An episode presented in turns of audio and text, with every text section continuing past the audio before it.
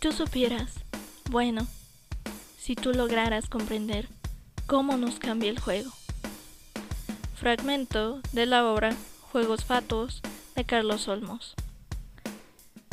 Esto es Nam de Plum, el podcast. Yo soy Aedem y este es el episodio 10 en el que les voy a hacer una recomendación de una obra llamada Juegos Fatuos por Carlos Olmos.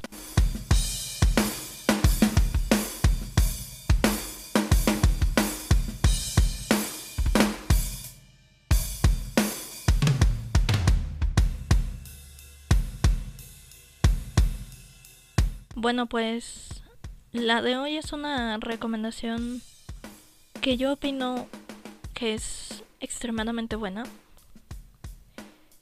Es una de esas pocas obras, me parece, que desde el inicio comienzas a preguntarte algo. Y ese algo va a mover toda la lectura. Y realmente, aunque parezca difícil de creer, la respuesta no la encuentras sino hasta completamente el final. Hasta que puedes embonar todas las piezas que se han juntado en todo este camino. Como ya se los había comentado en episodios anteriores, me parece que muchas veces tenemos olvidado el teatro. Y no solo en la representación, me parece que cuando se representa una obra tampoco es un espectáculo muy popular, sino que muchas veces nos olvidamos de que las obras de teatro también se pueden leer. Hay algunas que son complejas y que sucede que es mucho mejor y más enriquecedor verlas. Pero la gran mayoría resultan mucho más gratificantes cuando las leemos. Y no necesitamos la interpretación de alguien más, porque finalmente cuando una obra se representa, es la interpretación de un director la que estamos viendo, es lo que el director entendió de la obra y a veces los directores, y es mucho lo que pasa, a veces los directores pues se toman ciertas licencias. Yo no digo que esté mal, pero pues sí terminan metiéndose un poco con la obra original.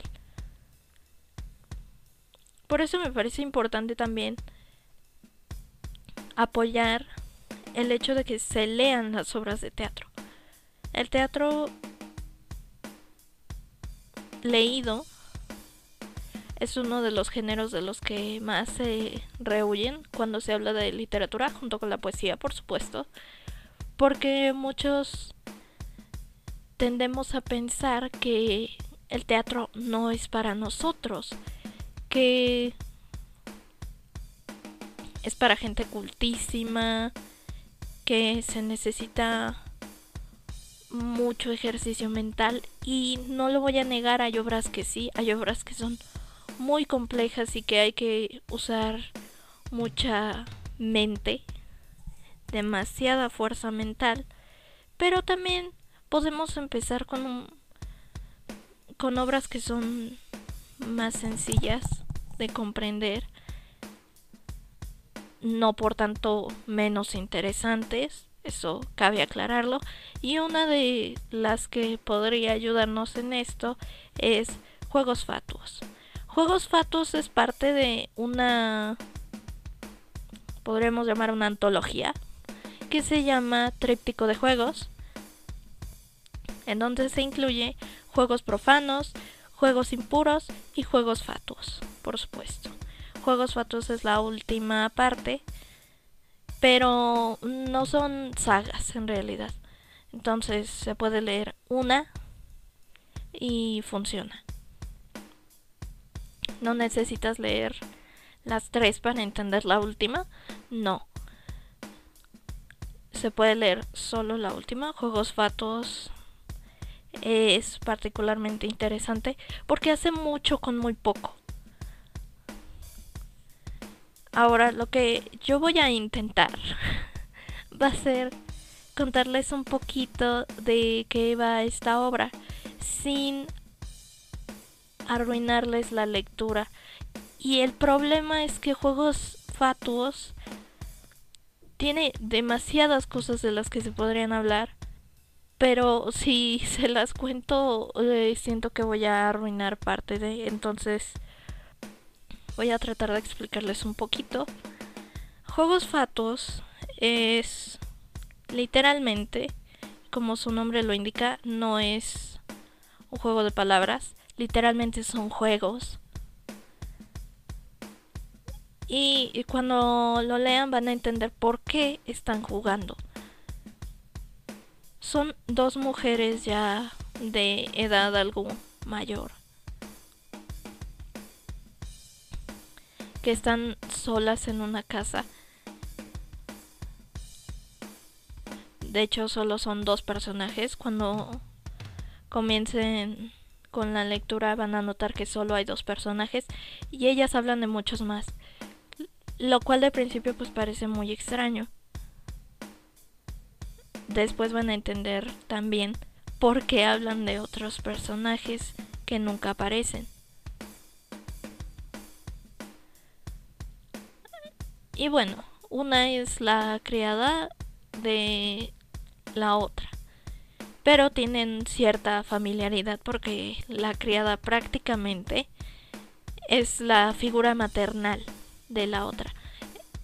Es Carmen, la, la más joven, y Tila, que es la criada, que es un poco mayor que ella. Como sabemos, pues muchas veces las las que iban a criar a los hijos de ricos, precisamente Carmen viene de una familia pues adinerada considerablemente.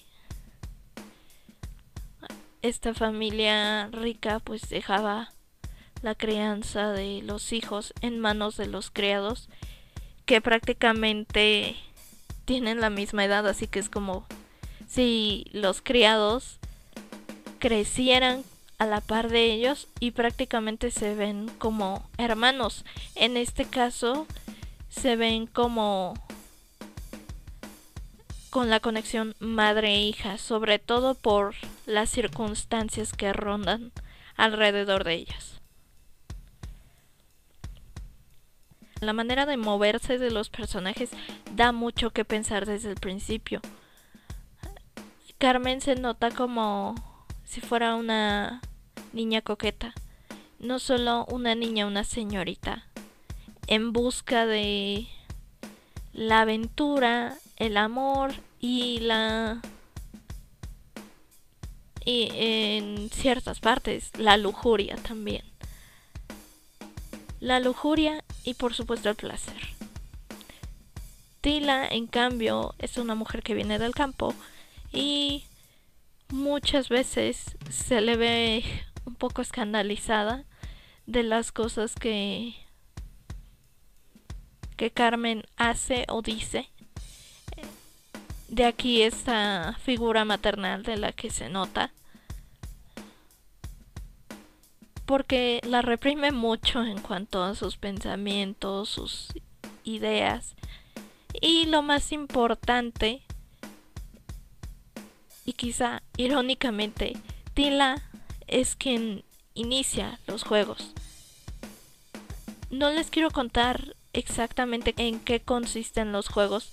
Primero porque es muy complejo explicarlo sin contarles los detalles. Y segundo porque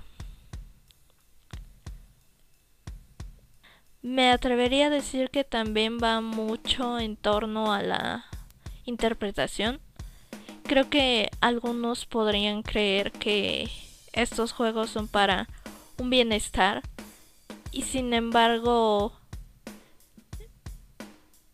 también se nota que estos juegos les causan cierto sufrimiento. Es todo lo que gira en torno a la obra, Como les digo, creo que es la primera pregunta que te haces desde que vas a leerlo, que es ¿qué son los juegos? ¿Por qué van a jugar? Los juegos se mencionan no solo en el título, lo, los mencionan muchas veces, pero no terminas de entender qué son los juegos hasta que terminas literalmente la lectura. La verdad es que hay muchas cosas muy complejas y lo que yo les puedo recomendar, a mí personalmente me sirvió para el análisis de más concreto de los personajes y también para un ejercicio que hice por ahí. Yo se lo recomiendo alrededor de los diálogos, porque esto sucede entre diálogos y monólogos. Todo sucede de esta manera. Interactúan los dos personajes y a veces ellos son los únicos que, ya sea Carmen o Tila, eh, es la única que está en escena y que libera todo lo que está en su ser. Lo que sucede aquí es que es complejo. Es muy, muy complejo. Todas las cosas que ellas van contando todas van a servir para construir la psicología de los personajes. Esta obra también es muy psicológica. El final, sobre todo, es como el punto más álgido de, la psicología de los personajes. Sobre todo de Carmen. Creo que Carmen es el personaje más interesante de entre las dos. Y es una época, y digo, no solo es por la época, sino son demasiados sufrimientos, demasiados pesares que las han llevado a a este juego. El juego consiste en su único modo de o pretender que algunas cosas fueron diferentes. Me parece que esa es la manera correcta de decirlo. Otra cosa que es importante decir, creo que no, no lo dije al principio, esta es una obra mexicana y está ambientada exactamente en México en la década de los 40, así que hay que más que ponerse en el contexto, aunque creo que aquí no hay tanto contexto que haya que entenderse. Uh, no hay cosas tan cuestionables, pero sí nos sirve para colocar más o menos las situaciones en su lugar. De hecho, sirve para ver más o menos en qué época ocurre uno de los conflictos que suceden y que se cuentan ahí. Yo les recomiendo profundamente que vayan ordenando las cosas que ellas van comentando. Porque sirve mucho para entender. Quizá la primera vez y quizá sea necesario que lo lean varias veces. Quizá la primera vez puedan no comprender todas las acciones. Yo hice este ejercicio, me puse a más o menos ordenar los sucesos y así fue como me di cuenta de que todo tenía mucho más sentido. Carlos Olmos pensó en cada detalle. Y cuando le digo que pensó en cada detalle es en serio. Vemos todo el transcurso básicamente de una vida y de las consecuencias que le dio a esa vida a través del relato de Carlos Olmos. Y está construido de una manera que el suspenso a mí me parece maravilloso. El suspenso es lo que más mueve a la obra. El suspenso está presente en toda la obra. Cuando crees que todo va a ser felicidad, pero esa felicidad hay un punto, a mí me pasó, hay un punto en el que crees que todo va a ser felicidad. Y luego te das cuenta de que eso no es felicidad. Pero incluso tú te has metido en la psicología de los personajes. Has estado dentro de toda esta situación y de alguna manera creo que te metes en los juegos.